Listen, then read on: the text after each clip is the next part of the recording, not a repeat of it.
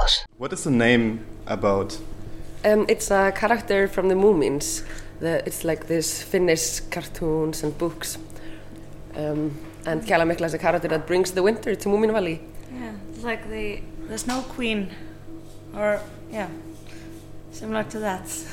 Yeah, she's like a she's a character. She's like very beautiful and but very scary. And she comes on an ice horse, flies into town, and if you look into her eyes, then you freeze to death. And we always think like when the three of us come together, then we um, embody Kaelan Mikla as a person. Like, if that makes sense, then we become the ice queens. Yes. Yes because your music is kind of dark and also. Yeah, and the the name came first, and then the music kind of became what it is because of the the whole meaning that we decided on. And at the beginning, uh, you won't play a normal show. Um, I read that you were at a um, poetry slam. Yeah, our, our first performance was a poetry slam. Yeah.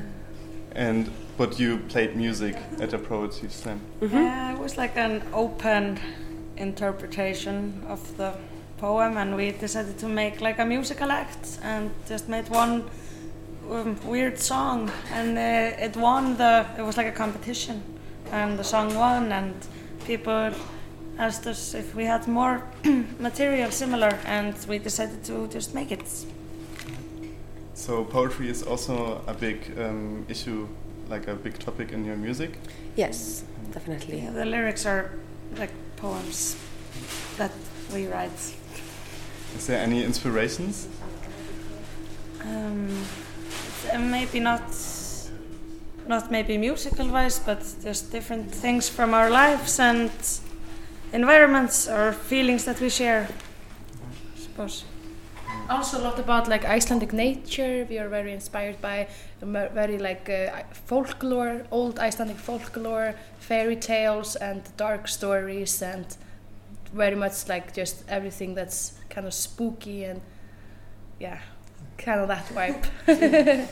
but very much like adve- fairy tale, adventure, folklore stuff. We make our own like world on stage and in the performance we, it's like a, it's like theater almost it's um, we try to make people come into this universe of of cold and darkness and mystery And uh, do you still live all in Iceland? um, Yeah, we currently all live in Iceland. Yeah. Um, so Iceland is a really, really small country. Yes. Um, yes. And um, are there many opportunities to play music? Um, yes, I, I feel like there used to be more, but yeah, there's a, a lot of music in Iceland, and there's a lot of festivals and DIY places, and like people are really like strong and independent, and there's a lot a lot of artists per capita like um, uh, like um, considering how few we are a lot of people are uh, putting out things books uh, arts music and I think it's maybe because of the isolation and the, the long winters that people kind of use uh, art as a coping mechanism And do you uh, support um, like other bands? Like how is the scene you mentioned already? Um, there's a whole um, DIY scene. yeah, Yeah, we, we partake a lot in it. Like when we are in Iceland, like we, like our favorite festival n- called Norðanbing, which is like always in the summer, and like that's the biggest DIY festival in Iceland. We always perform there, and sometimes we also go there and we cook food for the other bands and stuff like that. It's very fun. But yeah, the, the scene is so big. Like I would totally just go check it out yourself. Try to dig up something. There's so many things happening, a lot of interesting things. So. Robert Smith inve- uh, invited you to a Meltdown uh, festival in London, and also to play um, a few shows w- with him. Mm-hmm. Um, like how how's the story behind it? He just wrote an email. I heard. Yes, uh, it was very funny. We were just we just got an email and that said, uh, "Hi, like uh, I am Robert Smith from The Cure. Uh, do you want to play a show with me, or like you want to play a show that I'm curating?" And we just like opened the email and I we thought it was a scam or like someone was like like uh, trolling us or you know like sending a hacking or like just scamming us you know. So we were we looked at it and we were just like yeah right good one haha. And then we just sent it to our booking agency. And we're like see we got a funny email or something like is this real? And they were like oh my god it's real yes like okay you you have to say yes. And we were like ah okay so first we were just like lol that's that, uh, sorry Trolling. Sorry. Yeah, first we were just like, yeah, this is a joke, it's a scam, but then it was real and it was very much, it was really cool, it was very fun.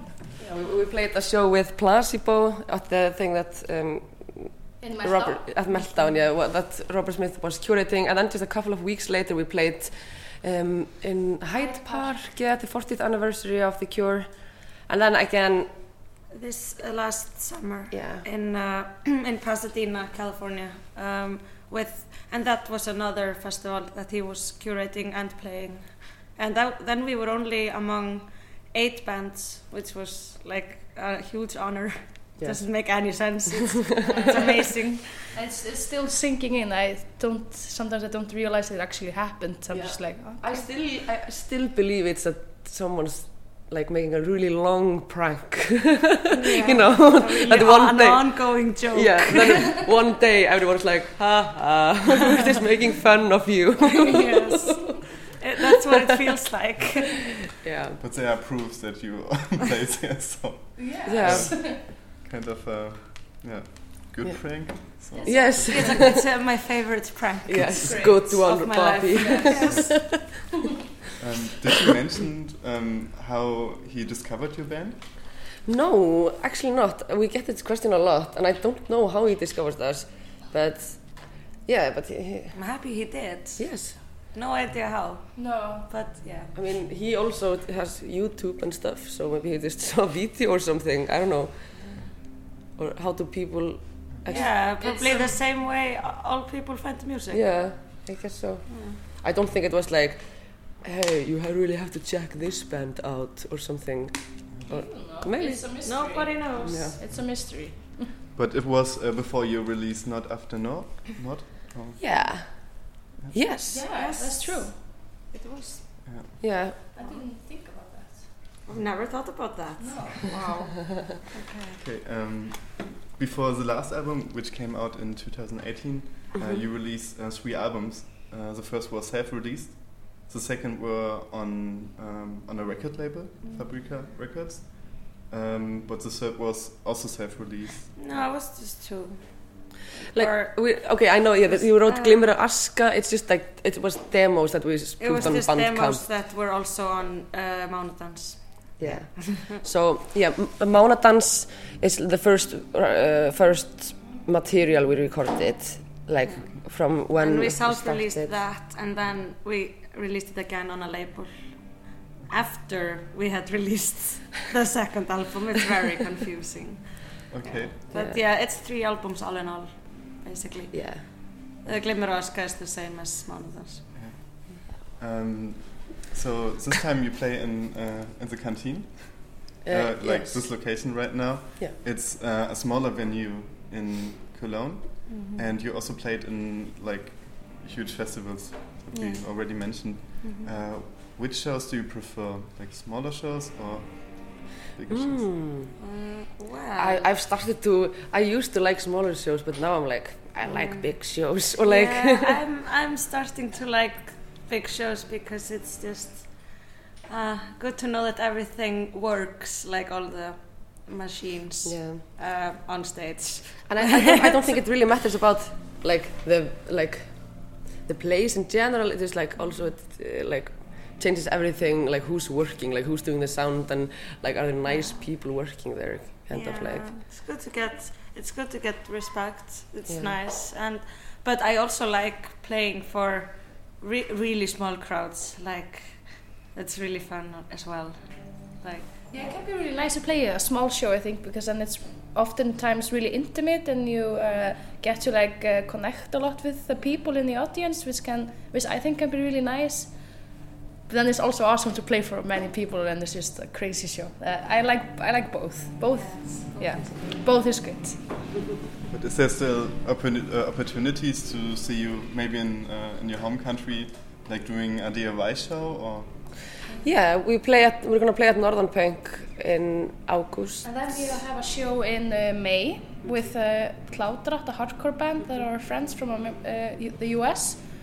Uh, I don't think we have anything else planned in Iceland for now because we are touring so much and we're also working on writing a new album. So we're just working really hard when we're not touring, just being in the studio more to just, yeah, finish our next album. Okay. So um, as you mentioned, your Yeah. next album um, will be they are different um, in the next album. Um, we're always evolving and changing. Um, like we never limit ourselves to anything. It's the, it will be a surprise. Okay. And um, do you al- already know a date when it will? no, we still we just wanna write and write and write and and gather uh, up a great It album. hap- happens as it happens. Yes. I want to really uh, release it when I feel like it's ready, but not in, no, don't want to stress ourselves yet. Yeah, Yeah. I want to make art, not product, or like, but still like a good product. So it doesn't have to have like a date. I feel. But it will come, it will come soon Yeah. when, We- when we- it's ready. we have a lot. We have a lot in store. There's there's a lot of songs that we have we have gotten really far with, and really excited to be able to share it. Yes. Hopefully soon. We'll see. www.kölncampus.com www.kölncampus.com